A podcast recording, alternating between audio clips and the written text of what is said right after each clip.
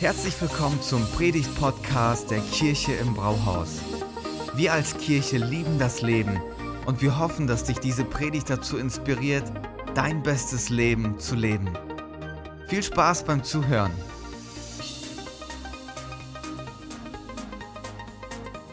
Hey, ich habe euch das schon lange nicht mehr gesagt. Ich mag euch. Ich bin richtig dankbar, euer Pastor zu sein. Ich bin, ich bin richtig stolz auf unsere Kirche. Ich mag euch. Weihnachten für dich.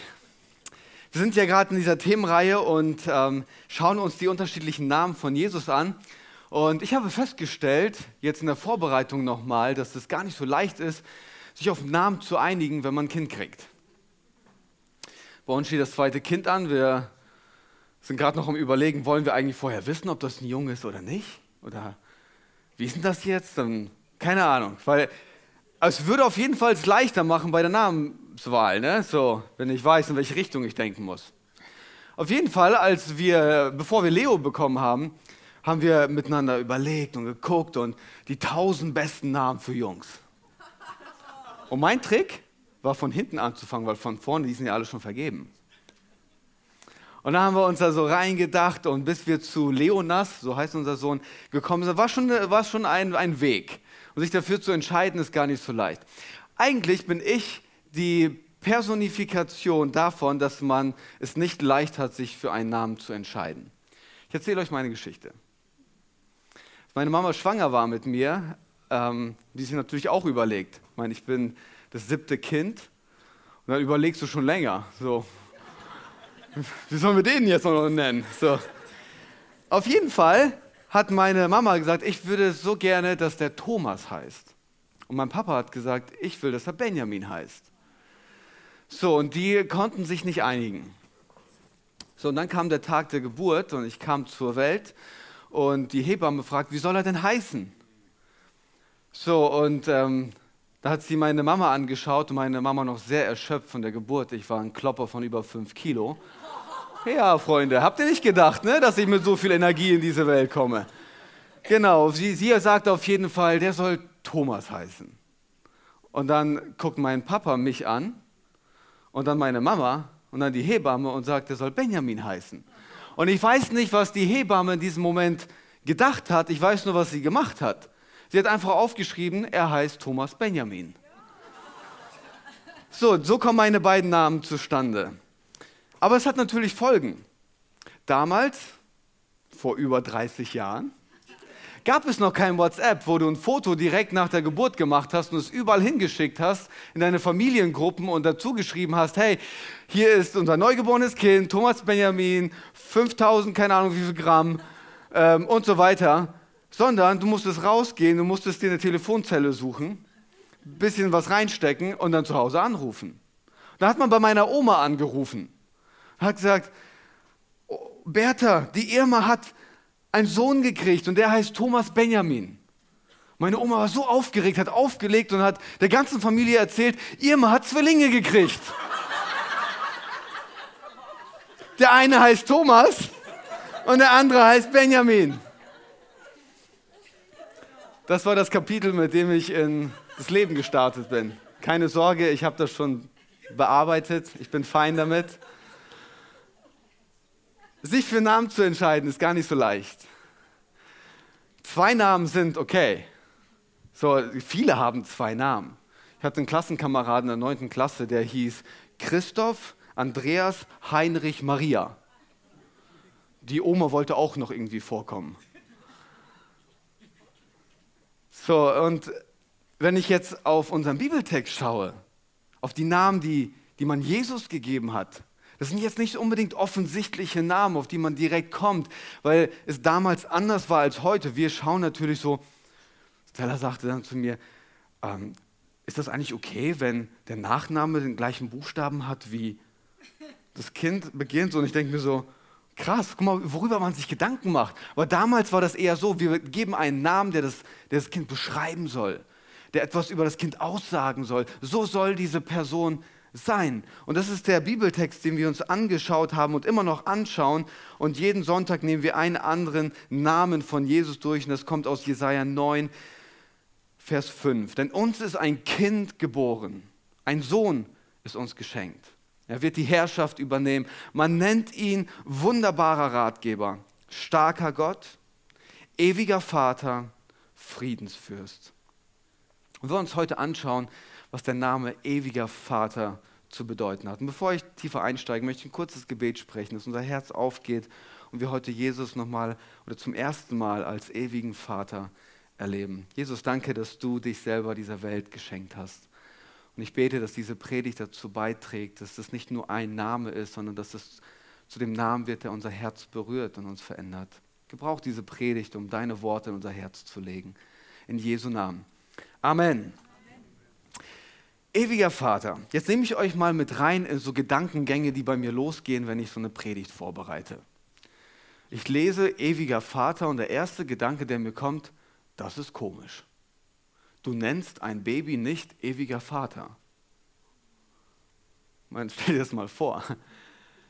Das machst du nicht. Und dann ist mir eine Situation eingefallen von uns zu Hause, wo ich mir dachte, so, so komisch ist das gar nicht. Dem Moment, wo wir wussten, wir erwarten unser zweites Kind, haben wir zu Leo gesagt, du bist jetzt großer Bruder. Du bist ein großer Bruder. Und das hat sich so in ihm verankert, ähm, obwohl er das Baby nicht sieht, er kann es nur ahnen, da wächst was in Mamis Bauch, aber der hat noch kein, woher soll er das wissen, wie das ist? Er ahnt es nur. Und es irgendwie hat er sich das abgespeichert. Und wann immer ich mit ihm tobe und mit ihm Quatsch mache, dann sage ich manchmal zum Leo, du bist so ein Quatschkopf. Dann gibt es Momente, dann guckt er mich richtig ernst an und sagt, nein, ich bin ein großer Bruder. Und dann habe ich so über unseren Bibeltext nachgedacht, so, ja, im ersten Moment, Jesus als ewiger Vater hört sich komisch an, aber irgendwie auch nicht. Das ist etwas, in das er hineinwachsen wird. Das, er, wird er, zwar, er kommt als Baby zur Welt, aber er wird für uns zum ewigen Vater werden. Und dann kommen noch, kommen noch so andere Gedanken, wenn ich mich so vorbereite. Und ein Gedanke war, ist jetzt nicht theologisch fundiert, kann es sein, dass es daher kommt, weil die Kids oft ihren Eltern so ähnlich sind? Und dann muss ich aufpassen, dass ich nicht komplett abdrifte. Und dann google ich so die Ähnlichkeit zwischen Kindern und ihren Eltern und dann die, die ähnlichsten Bilder und so weiter. Dann suche ich mir die raus. Ich habe euch ein paar mitgebracht. Einfach nur zum Spaß. Schaut mal. Krass, oder? Wie ähnlich Kinder ihren Eltern sein können. Dass du einfach nicht mehr leugnen kannst, dass du als Vater deinen Beitrag geleistet hast. Oder Walt? Jetzt bei Liam, wenn ich mir Liam anschaue, so ist einfach mal Walter in klein. Komplett, 100 Prozent. Aber wenn ich über ewigen Vater nachdenke, ähm, ist, es schon, ist es schon so, dass wir eher auf die Eigenschaften schauen. Auf die Eigenschaften eines Vaters. Und ähm, wir müssen zuerst mal feststellen, dass wir alle einen Vater haben. Jeder von uns. Und ich weiß, dass ich jetzt mit dieser Aussage unterschiedliche Emotionen bei dir hervorrufe. Das eine kann sein, dass du jetzt hier sitzt und dir denkst, ich hatte den besten Vater auf der ganzen Welt. Der absolut beste. Und dann kann es aber auch sein, dass du hier sitzt und dir denkst, ich weiß gar nicht, wer mein Papa ist. Ist auch eine Option. Vielleicht sitzt du aber auch hier und du sagst, ja, ich habe einen Papa, aber ich wünschte, das wäre gar nicht mein Papa. Und jetzt macht sich irgendwie eine Emotion bei uns breit, je nachdem, wie du einschätzen würdest, wie dein Papa ist. Und ich will dich heute ermutigen, bei all dem, was gerade an Emotionen bei dir hochkommt, dass du versuchst, das mal kurz zur Seite zu legen und zu erlauben, dass Gott durch diese Predigt was ganz Neues in dein Herz hineinlegen will. Okay? Ich weiß, wenn ich über meinen Papa nachdenke, bin ich super dankbar. Es gibt so viele Eigenschaften und Punkte, auf die ich schaue und ich denke mir so, boah, ich bin richtig dankbar, dass mein Papa mein Papa ist. Und dann gibt es Punkte, da bin ich dankbar dafür, dass ich auch eine Mama hatte. Wenn ihr versteht, was ich meine. es Punkte gibt, die mich natürlich auch herausgefordert haben und die nicht immer leicht waren. Und jetzt bin ich Papa. Und ich würde sagen, mir gelingt richtig viel, richtig gut. Und gleichzeitig würde ich sagen, ich bin froh, dass Leo auch eine Mama hat. Es die Momente gibt, wo ich einfach nur Stella, du übernimmst jetzt, weil ich nicht mehr garantieren kann, was gleich passiert. So, es gibt einfach diese, während ich darüber nachdenke, habe ich Folgendes festgestellt, du lernst es nicht vorher, Vater zu sein, sondern du lernst es, während du es bist und lebst. Du machst vorher keinen Führerschein, einen Papaschein. Gibt es nicht. Sondern du bist es und dann musst du lernen, damit umzugehen. Und dann musst du hineinwachsen in diese Rolle. Und dass dann da Fehler passieren, ist total normal. Keiner von uns ist der perfekte Vater und niemand von uns hatte den perfekten Vater. Deswegen möchte ich gerne mit euch heute ein Experiment machen. Ich brauche euch heute, damit meine Predigt gelingt. Okay, seid ihr dabei? Ich will mit euch heute herausfinden, wie sieht der perfekte Vater aus? Wenn die Kirche im Brauhaus den perfekten Vater zusammenschustern müsste, wie wird der aussehen? Ähm, Barbara, ich brauche deine Unterstützung. Wir machen das so, weil ich natürlich weiß, dass alle sich drücken würden. Ähm, ich werfe euch gleich einen Ball zu.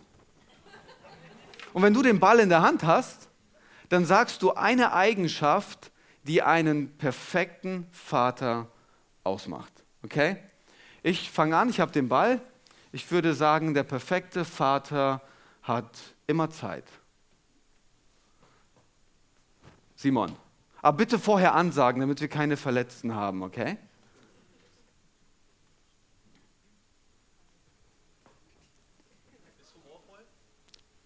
Der ist humorvoll. Johnny? Er hört zu.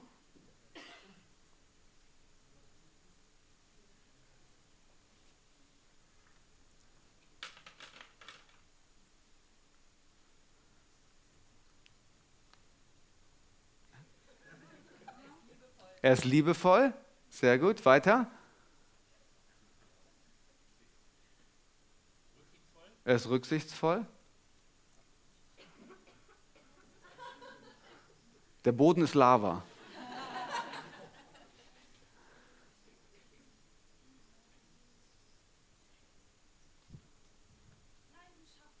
Oh ja, der ist leidenschaftlich. Sehr gut. Weiter.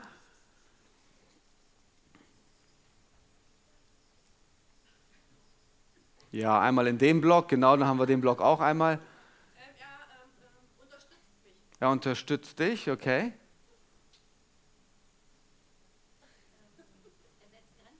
Er setzt Grenzen.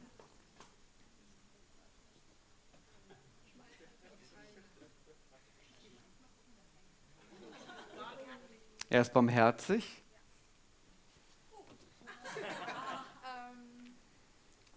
Immer zugewandt. Immer zugewandt. Vielleicht noch zwei Punkte. Der kann gut kochen. Der kann gut kochen. Guter Punkt. Guter Punkt. Guter Punkt. Ein noch? Ein noch? Er versteht. Du wolltest auch noch was sagen? Mhm. Er steht zu seiner Rolle, ne?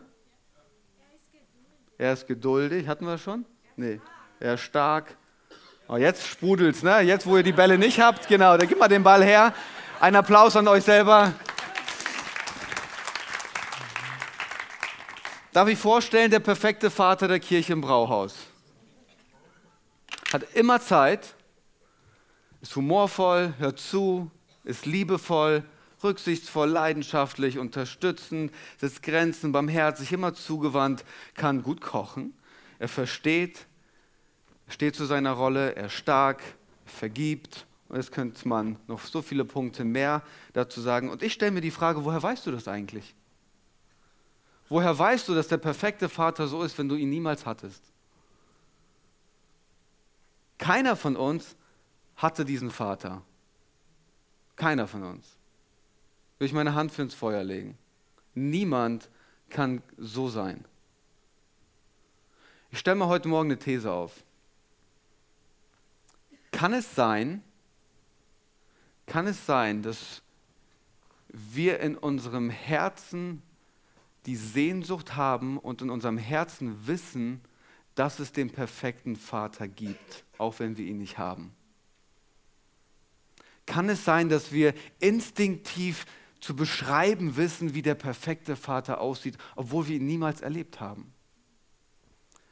Kann es sein, dass unser Herz uns eine Ahnung gibt, wie dieser perfekte Vater ist? Wie C.S. Lewis mal sagt, dass wenn wir Durst haben, dann gibt es uns einen Hinweis darauf, dass es Wasser gibt, das unseren Durst stillen kann. Und wenn die Sehnsucht in unserem Herzen die ist nach einem perfekten Vater, das uns zeigt, da gibt es den perfekten Vater, der für uns ist, der unser Herz, unserem Herz diese Antwort gibt. Und ich glaube, das ist das, was Jesus mit Weihnachten macht, eine Antwort auf die Sehnsucht unseres Herzens zu geben, ein Zuhause, ein Ort, der uns alle verbindet. Ein Ort, wo wir verstanden werden, ohne ein Wort sagen zu müssen. Wo wir in Sicherheit sind, wo wir uns geborgen fühlen, wo wir ermutigt und aufgerichtet werden, versorgt und umsorgt werden, wo wir auftanken können, wo wir ein Vorbild bekommen in allen Bereichen unseres Lebens und nicht nur in einem ausgewählten, wo der Papa gerade eine Stärke hat, sondern überall, wo wir geklärt bekommen, was unser Ursprung ist. Da kommen wir her. Das, das ist die Idee für uns. Es gibt da jemanden, der absolut gut ist, der es immer gut meint und bedingungslos für uns ist. Und unser Herz gibt uns eine Ahnung, dass es wirklich diesen Vater gibt. Und jetzt ist es so, es ist unfassbar wichtig, mal zu klären, was ist eigentlich das Bild von einem Vater, das ich im Herzen trage, weil es beeinflusst, wie ich den Vater im Himmel sehe. Wir projizieren immer. Ich habe meinen Vater so kennengelernt, Gott müsste als Vater auch so sein. Und manchmal steht uns unser Bild von einem Vater im Weg, dass wir Gott erleben und erkennen und kennenlernen, wie er wirklich ist. Was wirklich seine Eigenschaften sind. Und wir ziehen Schlüsse von dem, was wir erlebt haben. Vor einigen Wochen ähm, ich in der Live-Group bei mir ähm, das Thema gehabt. Wir nehmen so ein Buch durch und das Kapitel, das dran war, da ging es genau darum, wo kommen wir her? Was hat uns geprägt? Was haben wir zu Hause mit unserem Vater erlebt, das sich in unserem Herzen verankert hat und wir dadurch Gott so verstehen? Und da muss natürlich Hey, da musst du zurückschauen. Da musst du gucken, was dich geprägt hat. Da musst du ehrlich draufschauen. Und ich habe mir gleichzeitig die Frage gestellt, und jetzt bin ich in der Rolle, dass ich ein Vaterbild an meinen Sohn weitergebe, wo er am Ende sagt, hey, so könnte Gott sein, wie ich meinen Papa kennengelernt habe. Das ist schon eine Herausforderung. Aber dann sitzen wir da in dieser Live-Group und ähm, sind ehrlich und offen miteinander. Ich meine, wir sitzen in der Sauna, transparenter wird es nicht. Äh, auf jeden Fall reden wir da miteinander und tauschen uns aus und wir, wir gehen zusammen zurück und gucken, das hat uns geprägt. Und vor einigen Jahren schon musste ich feststellen, dass ich ein verzerrtes Bild von Gott hatte. In der Großfamilie aufgewachsen, wollte ich natürlich immer wieder Anerkennung von zu Hause bekommen. Immer wieder auch gesehen werden. Hey, wenn du mit sieben Geschwistern aufwächst, dann bist du einer von sieben. Du bist nicht der eine, du bist einer von sieben. Und dann bist du in dieser Familie und du versuchst auch Anerkennung und du willst gesehen werden. Und ich habe mir das so geholt, indem ich Leistung gebracht habe. Er versucht in der Schule richtig gut zu sein, gute Noten nach Hause zu bringen. So, schaut mal, ich habe es geschafft, ich habe eine Eins geschrieben. Und natürlich so, hey, ich bin stolz auf dich, du hast eine Eins. Oh, das doch richtig gut. Ich war im Leichtathletikverein, habe das super gern gemacht, hatte auch ein Talent dafür und habe ganz viele Läufe gewonnen. Und jedes Mal, wenn ich nach Hause gekommen bin, natürlich war ich, habe ich das leidenschaftlich gerne gemacht, aber ich habe mich auch immer auf diesen Moment gefreut, nach Hause zu kommen und meinen Eltern die Medaille zu zeigen. Und zu sagen, hey, schaut mal, ich habe es geschafft. Und dann die Rückmeldung zu bekommen, so, oh, wir sind stolz auf dich. Das ist richtig gut gemacht. Und das hat es immer gefüttert. Und wann immer ich dann, oder als ich dann in meine Beziehung mit Gott reingestartet bin, habe ich das projiziert und ich habe immer wieder gedacht, so, ich muss Gott Leistung zeigen und bringen, damit er okay mit mir ist. Gott, wenn wir das als Kirche schaffen, dann bist du bestimmt richtig happy mit uns, oder? Oder wenn wir das jetzt gemacht haben, oder wenn ich, wenn ich das jetzt für dich mal so, und gleichzeitig, wenn ich mal was nicht geleistet habe, kann es sein, dass Gott enttäuscht mit mir ist? Kann das sein, dass er mich gerade, dass er gerade nicht so stolz auf mich ist? Das, wie ich geprägt bin, das, was mich ausgemacht hat, das wird ganz oft ein Bild geben, das, wie ich Gott sehe. Und darum ist es wichtig, zurückzuschauen und einfach in sein Herz zu gucken. Wo komme ich her? Was hat sich in mir verankert? Ich habe so einen geistlichen Berater, der mit mir immer wieder Themen in meinem Leben anschaut, wo wir Situationen gemeinsam reflektieren. Und dann ruft er immer an.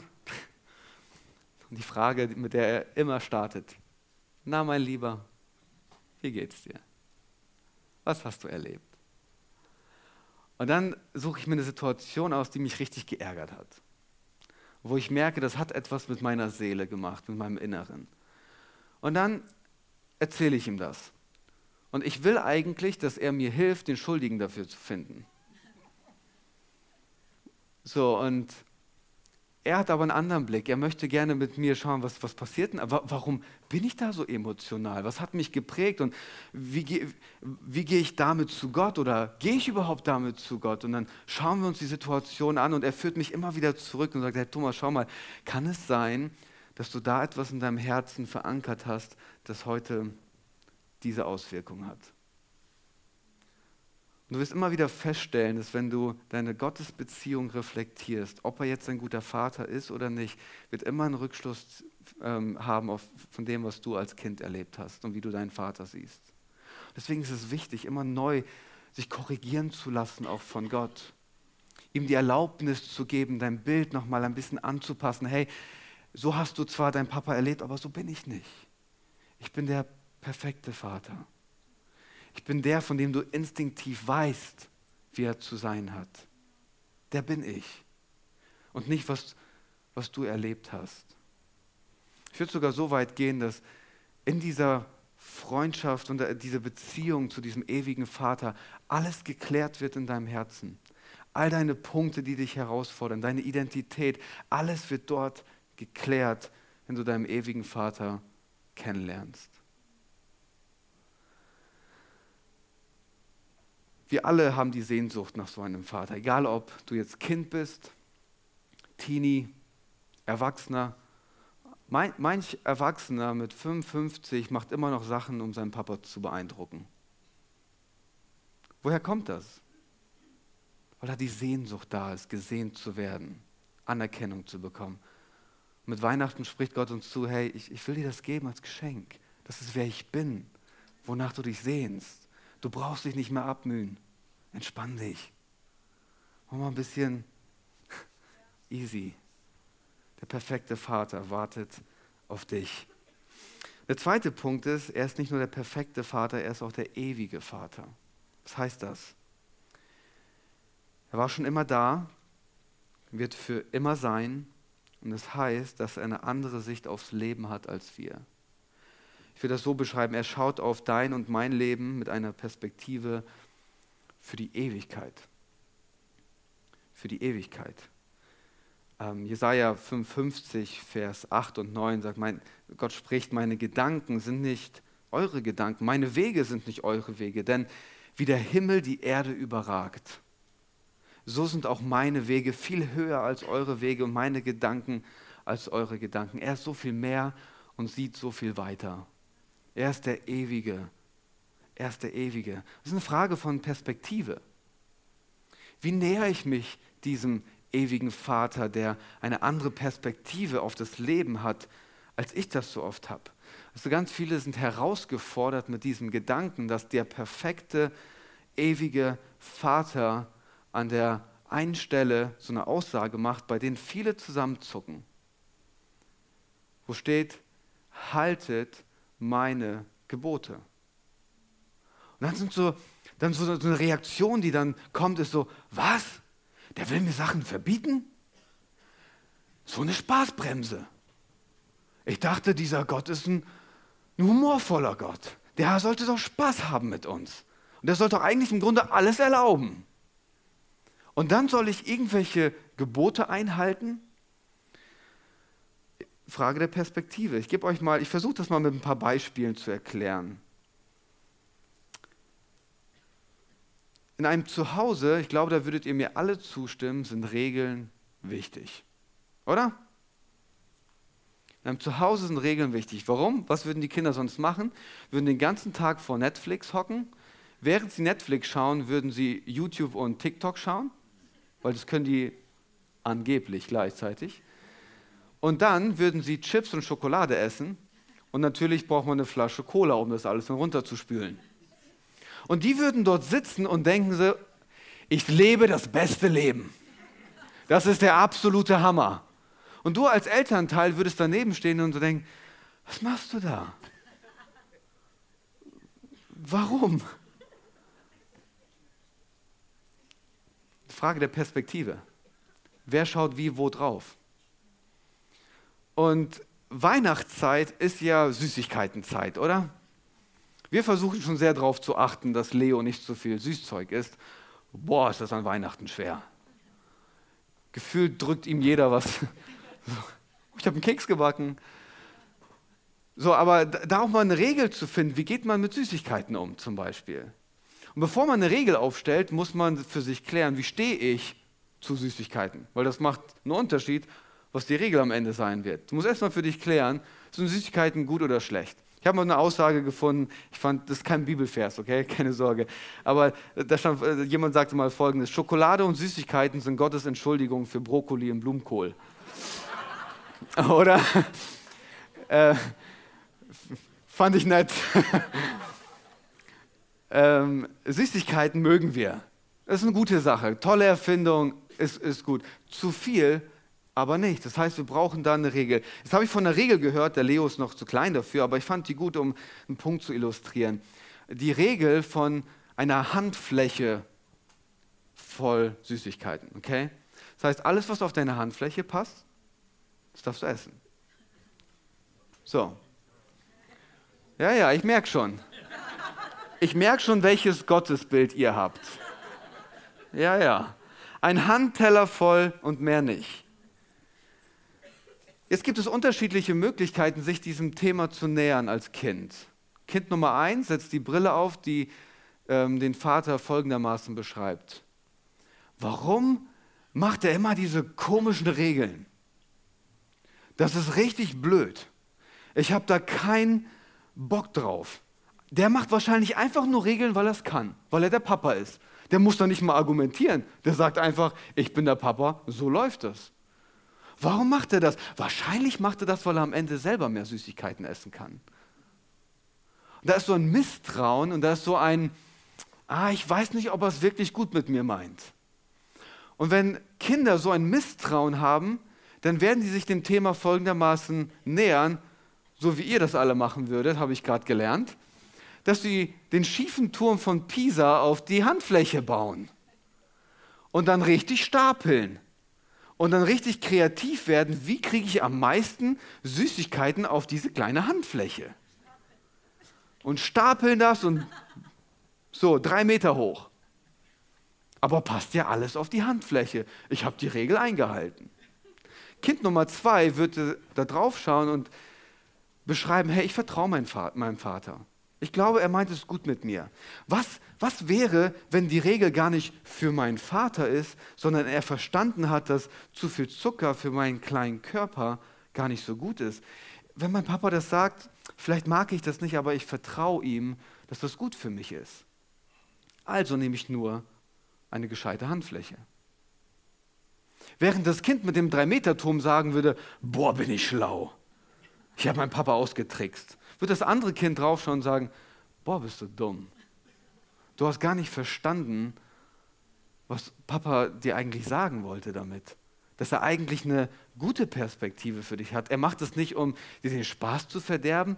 Er macht das, damit du nicht aufgehst wie ein Luftballon und nicht mehr durch die Tür passt. Er macht das, weil er eine gute Perspektive für dein Leben hat. Und ich habe manchmal das Gefühl, dass wir uns als Christen dem, was Gott uns mitgibt, genauso nähern wie eins dieser beiden Kinder. Gott ist ein Spielverderber. Warum macht er solche Regeln? Und da haben wir ein Misstrauen Gott gegenüber und sagen, warum sagt er uns das?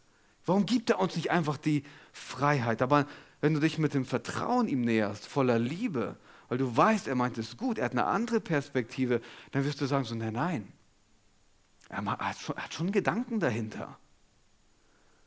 Es beginnt bei Sexualität, wenn Gott sagt, hey, Sexualität gehört in einen sicheren Rahmen, den ich mir, mir für euch ausgedacht habe.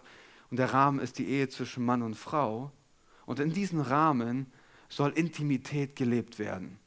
Dann macht er das nicht, um uns zu ärgern und zu sagen, ja, jetzt will ich mal gucken, wie du leidest. Nein, er hat eine andere Perspektive darauf. Und er, er schaut da drauf und sagt, hey, guck mal, ich habe die Ewigkeitsperspektive. Ich weiß, wie es deinem Leben komplett gut tun wird, wenn du in diesem Rahmen dich bewegst. Aber wenn du ihm misstraust, dann wirst du sagen, okay, wie kann ich die Grenzen ausreizen? Wie kann ich da am besten was machen, was noch vielleicht okay ist, aber vielleicht kann ich das auch anders interpretieren, diese Grenzen, und ich kann irgendwas draus machen. Hauptsache, ja, ich habe Spaß. Das ist eine Frage der Perspektive, wie ich drauf schaue. Oder mit, mit unseren Ressourcen. Dass wenn, wenn Gott die Idee hat, dass wir großzügig sind mit unserer Zeit, mit unseren Talenten, mit dem, was er uns anvertraut hat, dann macht er das nicht, um uns auszunehmen und zu gucken, ja, wie kann ich am meisten von dir wegnehmen? Nein, du kann, wenn du voller Vertrauen und Liebe auf ihn schaust, dann, dann wirst du feststellen, er macht das nicht, um dein Leben klein zu machen, sondern um dein Herz weit zu machen, um dich groß zu machen. Wer gibt, gewinnt. Großzügigkeit ist attraktiv. Das wird deinem Herzen, deinem Leben das so viel mehr geben, als wenn du alles für dich selber behältst. Das ist eine Frage der Perspektive. Wie schaust du auf das, was Gott uns durch sein Wort als Rahmen gibt, um das Leben so zu gestalten, dass es gut für uns ist? Er ist der perfekte Vater. Ich versuche das nochmal mit einem letzten Beispiel auf den Punkt zu bringen. Das ist natürlich nur bildlich gemeint, okay? Stehst auf einem Hochhaus und sagst, die Schwerkraft gibt es nicht. Ab heute verneine ich die Schwerkraft. Gibt es nicht. Ich bin raus aus diesem System, dass sie uns immer alles vorgeben müssen. Ja, ganz genau. Nicht mit mir. Schwerkraft, nein. Und dann springst du und du fliegst und merkst, oho, ich habe es zwar verneint, ich habe mich davon gelöst, aber die gibt es trotzdem. Und du fliegst. Und kurz bevor du deine unsanfte Landung hast, sprichst du ein Gebet. Sagst Gott, warum? Warum lässt du das zu? Guck, was jetzt in meinem Leben passiert. Und ich glaube, dass die Antwort Gottes folgende wäre. Hey, du lebst in einer Welt, in der es Gesetzmäßigkeiten gibt. Und ob du sie jetzt verneinst oder nicht, spielt jetzt erstmal keine Rolle. Die gibt es und in denen lebst du. Und so wie es Gesetzmäßigkeiten gibt, die Konsequenzen haben, wenn wir sie nicht respektieren, gibt es auch im Geistlichen Gesetzmäßigkeiten. Wenn Gott zum Beispiel sagt, hey, lästert nicht, dann nicht, weil er sagt, boah, das ist langweilig, oder es ist blöd, sondern das ist eine Gesetzmäßigkeit. Und die Folge davon wäre, dass deine Sozialstrukturen zerstört sind, weil du. Und dann, dann beschwerst du dich auch noch bei Gott so, warum habe ich keine Freunde mehr? Ja, weil du die Gesetzmäßigkeit nicht respektierst, die Gott gegeben hat. Nicht zu lästern zum Beispiel. Und so gibt es unterschiedliche Gesetzmäßigkeiten, die Gott uns auch mitgibt, die nicht uns schaden sollen, die uns helfen sollen im Leben, dass unser Leben gelingt.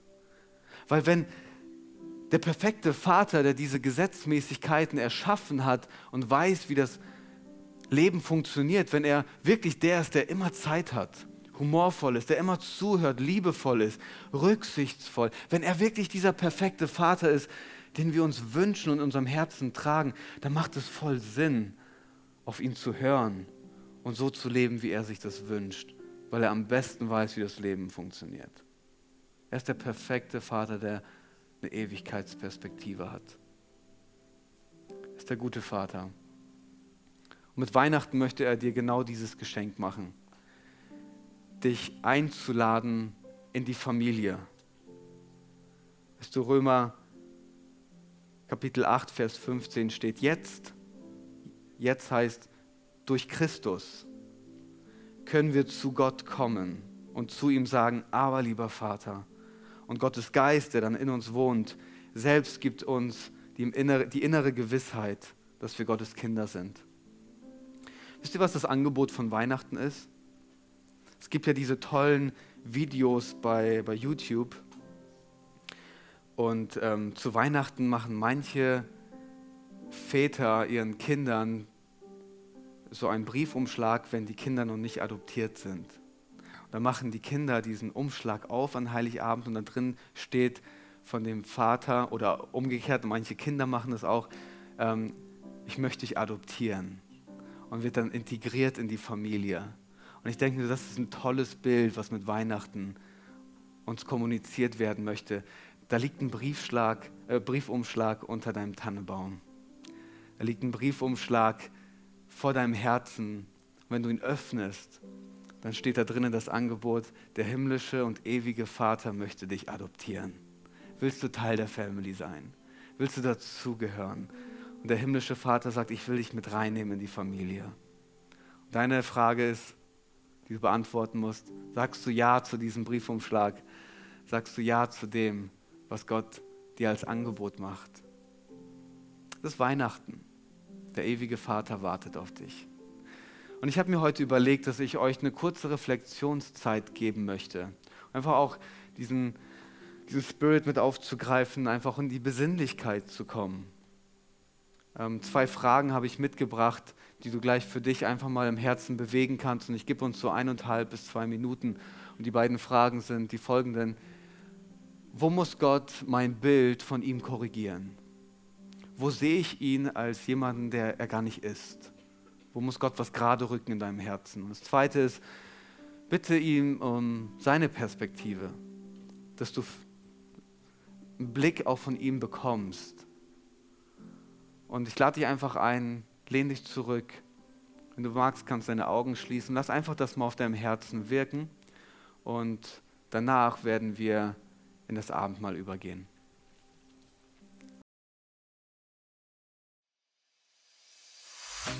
Vielen Dank fürs Zuhören. Wenn du eine Frage hast, kannst du uns gerne eine E-Mail an info at kirche-im-brauhaus.de schreiben. Wir geben unser Bestes, um deine Fragen zu beantworten. Bis zum nächsten Mal beim Predigt-Podcast der Kirche im Brauhaus.